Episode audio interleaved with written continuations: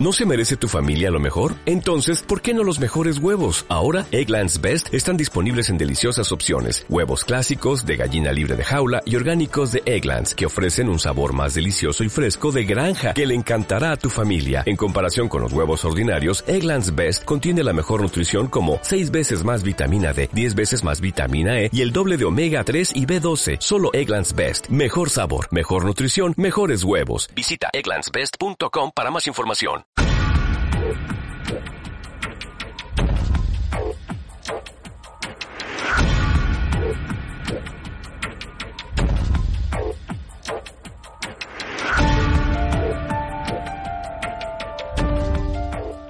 Nunca pudo quitarse de la mente la imagen de su madre, consumiéndose día tras día, viviendo en el dolor, muriendo y matándolo a él en vida.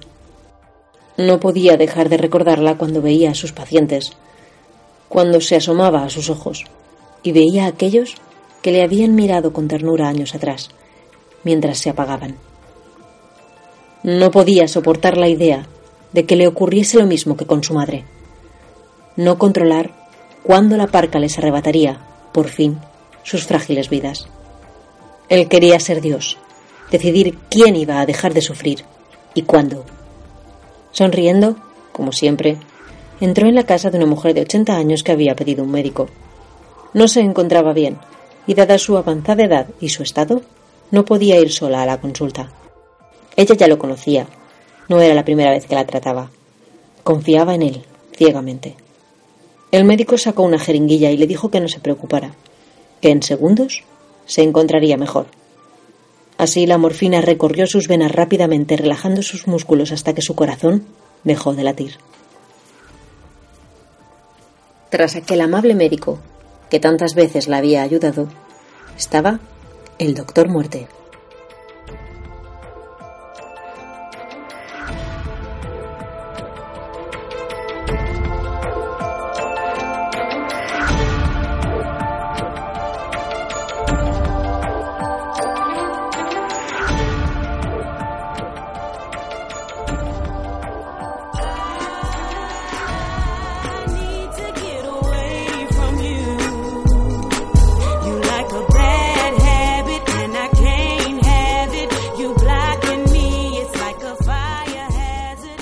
Bienvenidos a Sucesología, un lugar donde hablar de sucesos, de crímenes, de la criminología e incluso de historias que no creeríais, porque en el universo está escrito lo mejor y lo peor del ser humano, y nosotros aquí te lo contamos.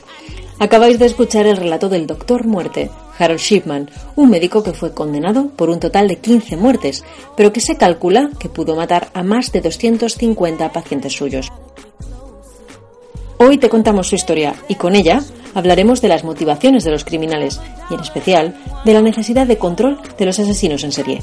¡Vamos allá!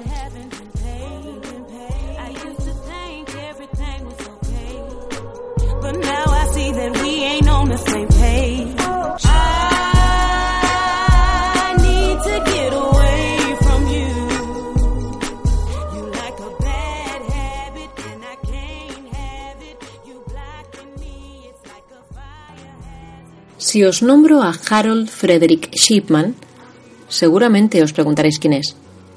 Pero si digo el Doctor Muerte, probablemente lo recordéis. Doce años después de su muerte, las investigaciones aún no han sido capaces de concretar cuántos asesinatos cometió. Harold Shipman nació en Inglaterra en 1946. Tenía dos hermanos más, pero su madre lo consideraba él el más inteligente y se volcó sobre él convirtiéndolo en un niño sobreprotegido, sin demasiadas relaciones sociales y fuertemente unido a ella. Cuando solo tenía 17 años, su madre enfermó de cáncer y falleció. Esta muerte fue el inicio de su obsesión por las drogas. A pesar de ello, ingresó en la Escuela de Medicina de Leeds, donde se licenció en Medicina y Cirugía en 1970, se casó y tuvo cuatro hijos. Su vida parecía normal, como suele ocurrir, y él era amable con sus pacientes. De hecho, todos confiaban en él con los ojos cerrados. Sin embargo, sus compañeros lo describían como una persona conflictiva. Se considera que el mismo año que se licenció, en 1970, comenzó a trabajar y comenzó a matar, pero sus asesinatos eran muy silenciosos. La mayoría de sus víctimas eran y siguieron siendo hasta que fue detenido mujeres mayores de 75 años con graves problemas de salud que eran pacientes suyas.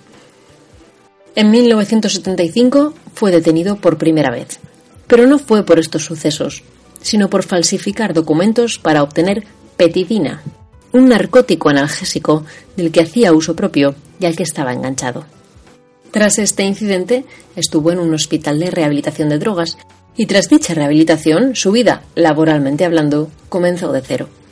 Fue en 1977 cuando comenzó a trabajar en Hyde, al noroeste de Inglaterra, y su carrera criminal cogió fuerza, pero nadie se percató de sus prácticas asesinas hasta que en 1998 la doctora Linda Reynolds empezó a sospechar del alto índice de mortalidad que había en el centro médico, unido al aumento de incineraciones a mujeres mayores que se estaban realizando en el propio hospital, todas ellas pacientes de Shipman.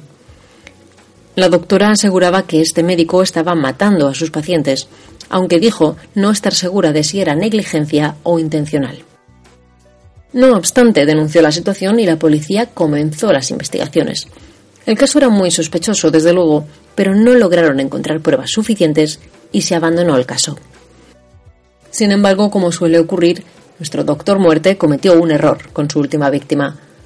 Hatlin Grundy, anciana de 81 años con buena salud, falleció en junio de 1998 en su casa, tras la visita del doctor.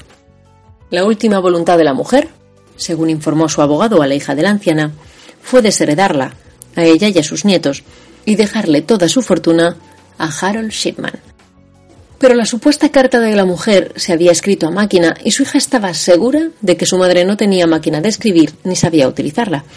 Por ello, denunció el suceso y la policía, que estaba esperando nuevas pruebas como agua de mayo, reabrió la investigación contra el doctor Muerte. La autopsia de la mujer señaló restos de morfina. En un registro a la casa del médico se encontró la máquina de escribir que había sido utilizada para falsificar el documento de la herencia.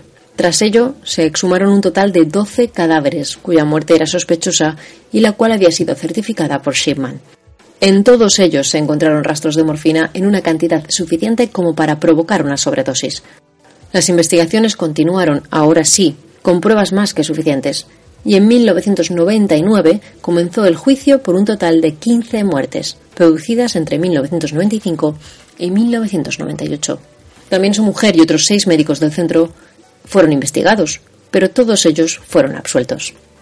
En 2000, Harold Shipman fue condenado a 15 cadenas perpetuas consecutivas, lo que significaba no salir de la cárcel. La opinión pública ya lo había bautizado como el Doctor Muerte. La policía, sin embargo, continuó las investigaciones por muertes certificadas por Shipman entre 1975 y 1998 en cuatro centros médicos diferentes, pero los resultados han sido inconcluyentes. La realidad es que durante su carrera, más de 880 pacientes suyos fallecieron, de los que él mismo certificó 521 muertes. La gran mayoría personas mayores, con problemas de salud, lo que hace muy difícil determinar quiénes fallecieron realmente por causas naturales y quiénes por la mano del doctor muerte. El 13 de enero de 2004, Harold Shipman fue encontrado colgado en su celda, ahorcado con sus propias sábanas, un día antes de su cumpleaños.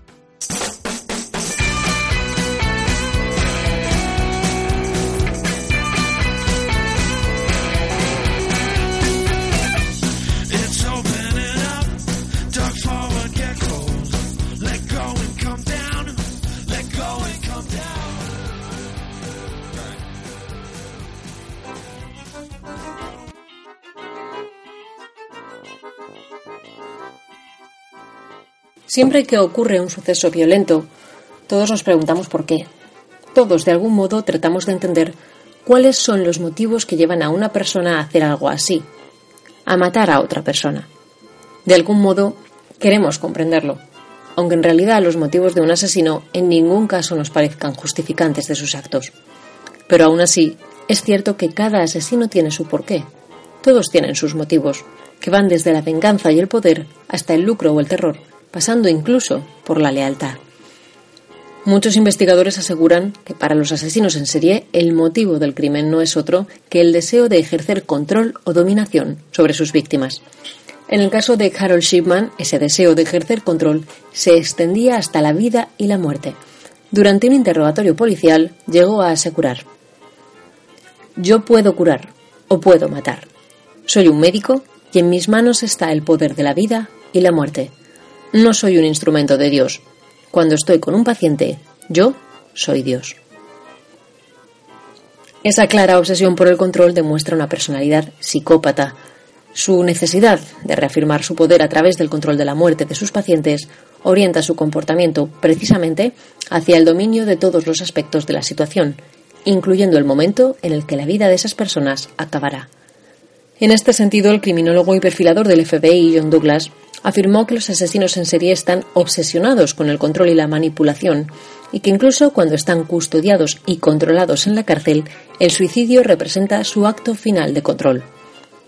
Harold Shipman sabía que iba a terminar su vida en la cárcel, pero no estaba dispuesto a que el destino decidiera cuándo sería eso, por lo que se suicidó.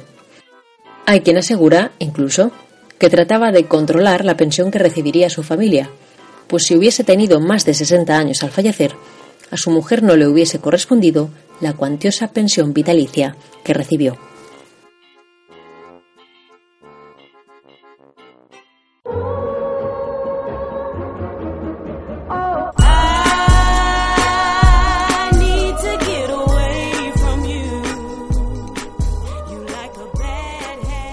Y hasta aquí el universo sucesológico de hoy. Recuerda que puedes seguirnos en las redes sociales y ver más contenidos en nuestra web www.sucesología.wix.com barra sucesología. Allí podrás volver a escuchar este podcast e investigar los que te hayas perdido. Nosotros nos escuchamos la próxima semana. Hasta siempre.